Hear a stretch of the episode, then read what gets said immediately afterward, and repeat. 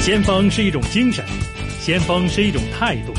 新紫金广场，新港人的先锋，新港人的先锋。主持杨紫金。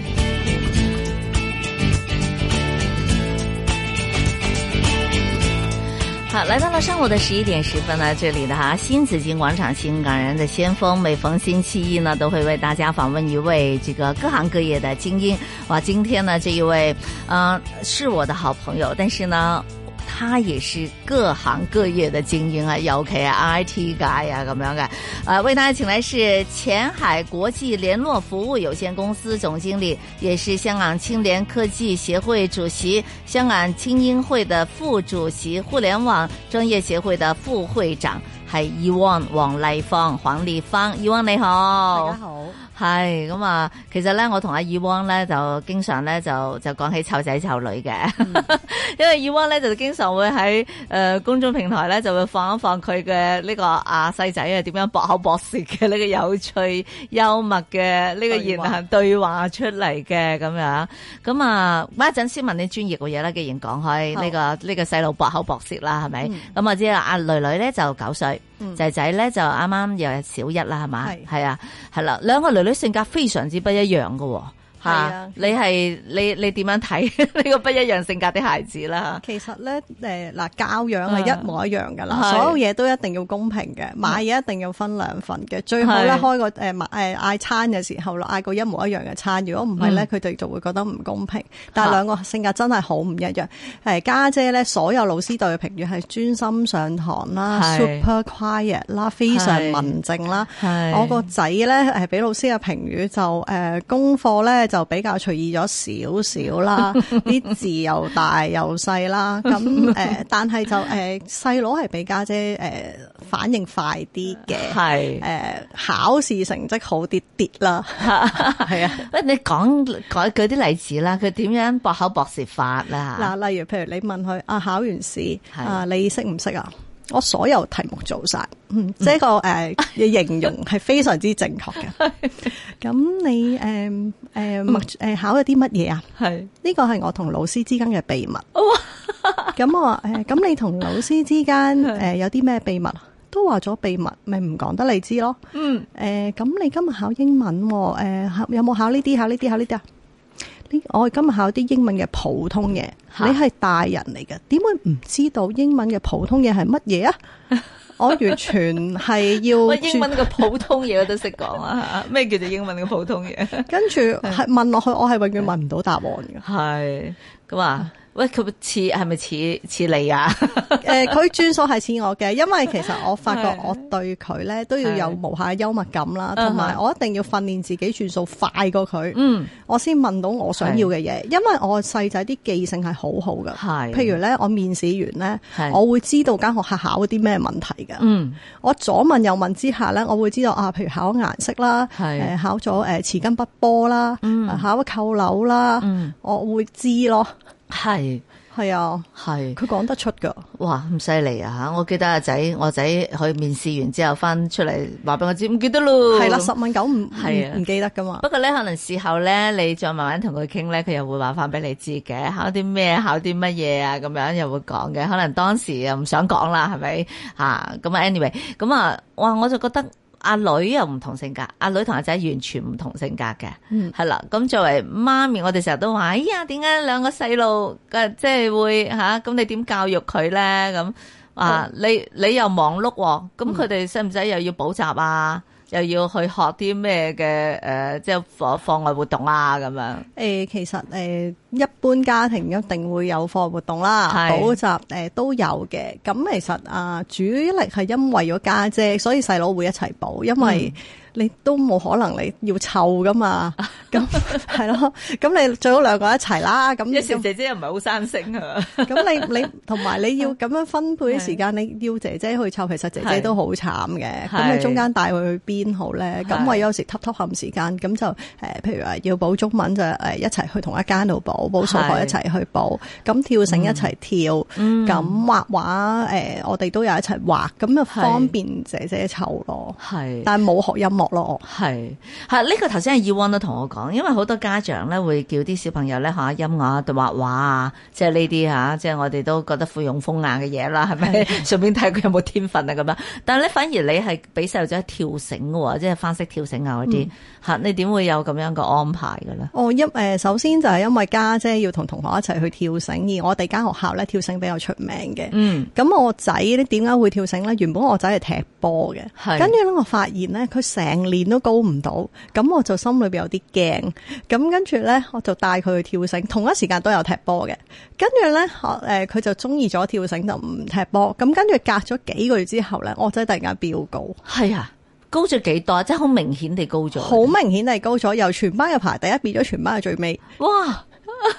係啊，啊，即係一年班，即係幾幾長時間？半年到啊？有冇啊半年到咯半年到啊！一個暑假度咯，就原來跳繩可以飆高嘅。係啊。哇！咁啊，阿姐姐咧，姐姐反而冇喎，佢長期 keep 咗喺全班第三、第四名，即係我講排隊嗰啲吓咧，吓吓，頭第三、第四名，即係永遠坐頭位又去瞓嗰啲咧。係係啊，佢永遠坐第一啊，或者係誒、呃、對住門口啲睇水 位啊，係啊，或者對住老師嘅特等位啊，佢係永遠坐第一嘅咯。所以誒做誒係永遠嘅行長咯，係。係啊。但係遲啲會唔會可能可能女女仔會遲少少又再飆高咁樣？唔係，可能因為女仔個個個都飆高，係咁相對佢就所以冇佢咁冇明佢顯。冇飆得咁快。係啊，人哋飆得快啲。係但係男仔就男仔飆好耐嘅喎，哇有排飆啊！如果係咁，係啊 嚇咁你會唔會俾佢哋去嘗試玩下音樂、畫畫嗰啲咧？其實我自己屋企有教佢哋彈琴㗎，係不過佢哋冇乜興趣啫嘛。嚇。可能彈琴，因為我諗又要係啲誒、呃要睇譜啊，咁嗯尤其是對於我仔嚟講，一個越毫無耐性嘅人係咧，唔可以即刻見到成果咧，佢誒係會爭啲咯。係嗱，以往呢就係由名校誒畢業啦，跟住自己又好有成績啦，業界精英啦，吓咁又有誒好多唔同。頭先我哋講咗有好多唔同嘅呢個呢個呃誒誒誒呃 title 啦咁樣。咁你會唔會喺教小朋友嗰度呢？其實我我哋都好想學習就話，究竟你係點樣去培養佢嘅習慣？即係例如你話誒佢唔中意音樂，咁你俾佢嘗試幾耐，會唔會有方法？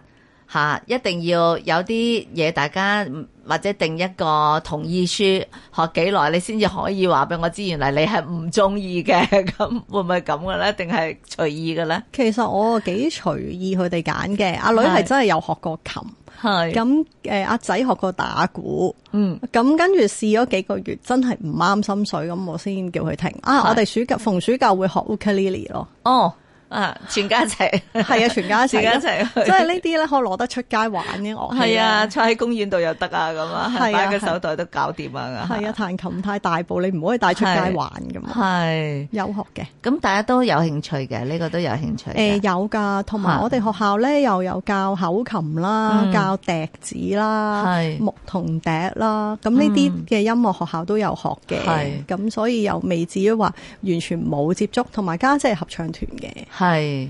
係啊。咁有啲家長都話啦，咁使唔使去考個牌㗎？即係例如，譬如話你鋼琴可以考級啦，係咪？係小提琴又可以考考級啦。咁啊，ukulele 冇啊，喂冇嘢考嘅喎。咁係咁你係點睇咧？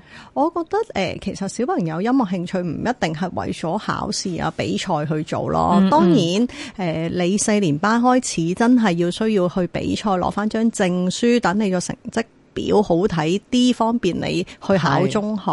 但係係一至三年班，我覺得可以隨意少少咯，嗯係、啊，誒、唔一定話要為證書啊，同埋講真句，如果你考大學某一啲科目，唔一定要靠一張鋼琴證係書去考，或者你考亦都唔需要一定要話誒、要誒、十項全能啊去考。當然啦，嗯如果你十項全能，會考一間更加好嘅中學。咁但係你誒唔唔係一間咁好嘅中學，係咪影響得好大咧？我又覺得未必咯，因為名校亦都會有啲誒、呃考啲冇咁叻嘅科啊。咁但係最後咁佢哋誒出嚟，其實我哋譬如話我喺職嗯場裏邊啦，你唔會問下你個 friend 究竟邊間中學畢業噶嘛？大家都會通常問你邊間大學誒、呃讀咩科啊，嗯我又覺得唔需要太過介懷咯。系，其實問都唔需要太介懷㗎。咁係啊有得邊間中學都冇乜所謂㗎。其係啊實去到最後都可能睇你最終嘅嘅畢業係點樣。咁係啊呢個係其一啦，其二其實最終都係睇你能力㗎咋。同埋，我覺得你誒、呃譬如話到你出嚟做嘢，好似我而家咁咧，我成日都睇書嘅。嗯咁誒啲人成日問我你點樣睇書，我話當你咧成日湊住咧兩個細小朋友，你又要等接放學嘅時候，係你真係好得閒嘅中間。係，你與其同其他家長去吹水嘅時候，我不如睇本書啊。嗯，係啊，咁你會睇咩書咧？哦，其實我咩書都會睇嘅，譬如有關於設計思維嘅書我會睇啦，關於大灣區發展我睇好多啦嗯係。大家有睇我 Facebook 都見到我成日會介紹一啲我睇開嘅誒商管啊、嗯大灣區啊、設計啊、係管理啊嘅書咯。係，咁啊，咁啊，咁小朋友會唔會有影響㗎？你嘅睇書呢個行為，誒、我覺得好㗎，你成日咧唔好對住佢玩咁多手機，你對住佢係睇本書咧，其係實我屋企好誒都有小型圖書館嚟㗎，兩個睇好多書㗎。哈哈咁你你咪變咗係令到佢哋咧，其實成日都會睇書咯。嗯哼。係啊，兩個一年咧借書嘅數目咧，好似而家我聽佢哋講，照借咗超過三十幾本，學校俾佢哋咧每一個星期借兩本書咯。係，係啊，啊幾好喎、每一個星期可以睇到兩本書，係啊，哦借兩本書去借睇兩本咯。書可以睇嘅。係啊，嗯哼，阿女英文書其實都睇得幾啊厚㗎，係。係啊。咁頭律英文同埋呢個中文又又點樣去去分佈咧？如果睇書嘅話，我發現而家有啲細路仔好中意睇英文書啊，唔中意係睇啊中文書， 可能中文書比較麻煩，有好多字啊咁樣嚇。你有冇規定佢哋睇咩書？啊我冇特別規定我睇咩書嘅，但我盡量要鼓勵佢睇多啲中文書，因為佢哋咧英文咧就好過中文。佢英文書其實佢已經睇啲冇乜圖嘅書噶啦，係仲要厚嗰啲咧。咁但係又睇中文書咧，始終冇呢一個動力咯。所以而家要誒、呃培養佢哋睇多啲誒、呃中文書啦，學多啲成語啦，因為誒、呃成語真係非常之有用咯。係。我都覺得係啊！我而家都同啲同事講咧，不如用下成語啦，我哋係啊，因為而家學校好多時都考成語咧，有嗯係本書叫誒、呃即係同成語有關誒、呃又畫得好 cute 嘅女仔書咧。嗯誒咁、我都建議啲家長可以俾小朋友睇，真係學多咗好多中文字咯。嗯哼，係啊啊，吓咁啊，有時我拋下書包都可以拋到啲啊嘛，係係啊，嘛最衰唔買廣告，唔好講個書 名係。啊 係咁啊，我諗大家去揾下啦吓，啲成語嘅故事書，其實都好多，以前都有好多，不過依家嗯係可能依家嘅出品就更加有趣咗，啊小朋友睇上嚟會更加有趣啲嘅。因係為啊，嗯成語後邊有好多故事嘅，佢叫得係成語嘅話咧，就係梗係有一個誒歷史故事嚇，令到佢變成一個成語噶嘛。嗯係係啊，啦，咁啊，從而可能又了解咗啲歷史嘢啦，係係啊，啦，咁啊，可以同佢啊講多啲古仔啊，甚至乎係一啲名人嘅古仔啦，係啊係啦，咁可以就可以即即係延伸得更加多啦。嗯咁啊，講起教育咧，今日又好想請教啊啊問問下 Ewan 嘅一個問題。我哋今日朝新聞咧啱啱提到嘅，原來好多嘅年青人咧就啊咪依家考緊 DSE 啦，咁啊原來有六成嘅考生咧係未用過呢個收音機嘅喎，即係未用過一個係耳筒式咁樣去聽嘅係一個好傳統嘅收音機。但係我哋今次我哋依家就嚟考嘅呢一個嘅誒、聽力考試啦、聆聽考試咧，就一定要用呢啲係誒政府規定嘅。係係嘛嘅收音機收音機嘅，咁你係資訊科技界噶嘛？你 I T 界咧，你點樣去睇呢、個呢、個算唔算係一個比較落後嘅呢個通訊設備咧？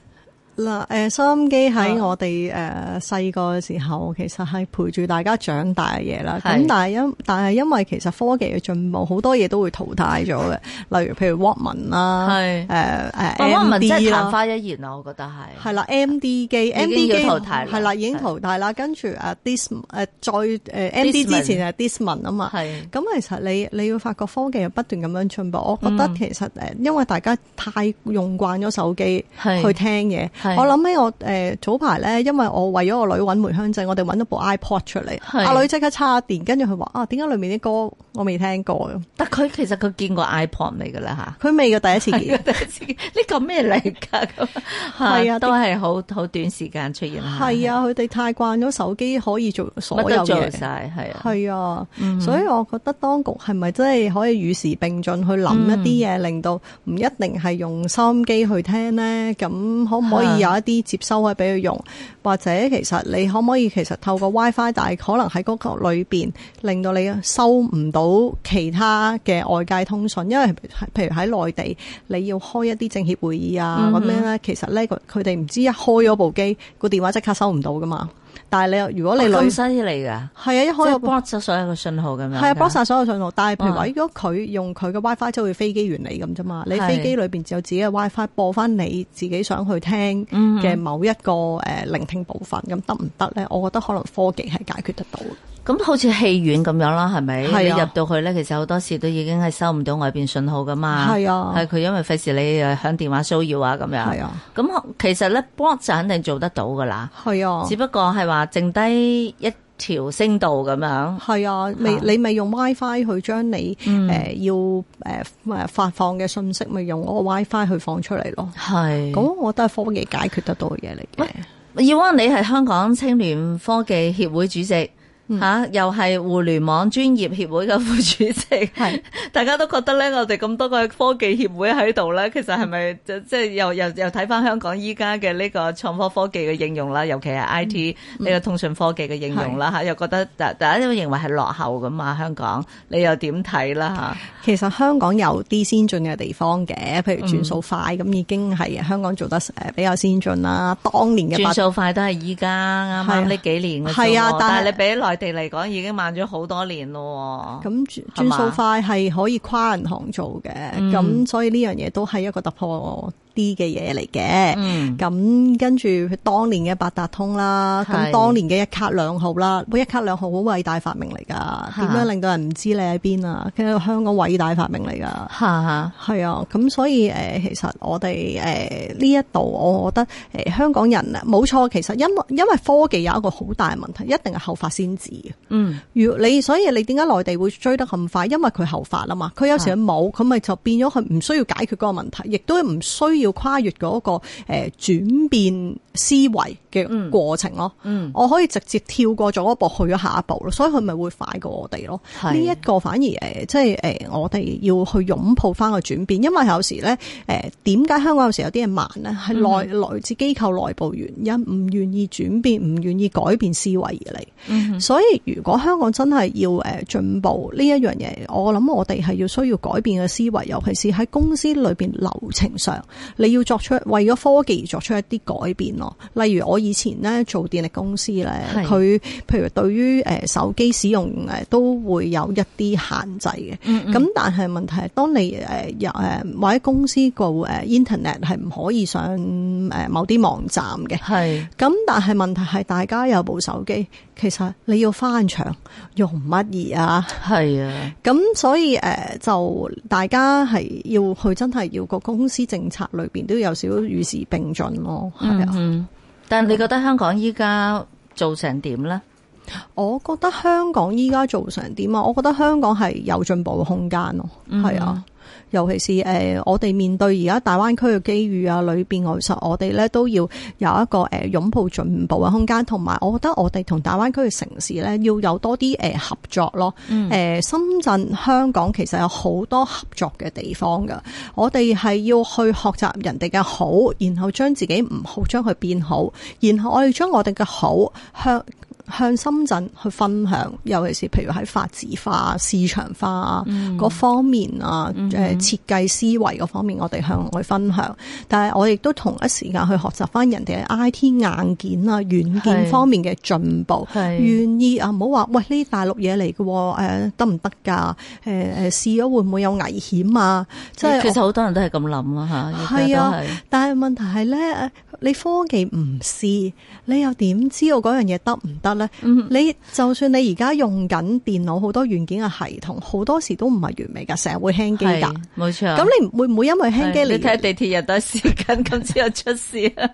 咁你唔可以因為輕機而唔用噶嘛？你手機開得多 app 都會輕機啦。嗯咁、你唔會因為輕機而唔用你部手機噶嘛？係我覺得我哋要接受翻有咁嘅錯誤嘅思維，有個用錯嘅心態。冇錯，其實依家都係要改變一啲思維嚇，先至係會令到誒、呃整個嘅呢個 I T 應用啊，或者係個科技應用咧，係要做得更加好啲嘅。好，我哋翻轉頭再同阿以往黃麗芳再傾偈嘅。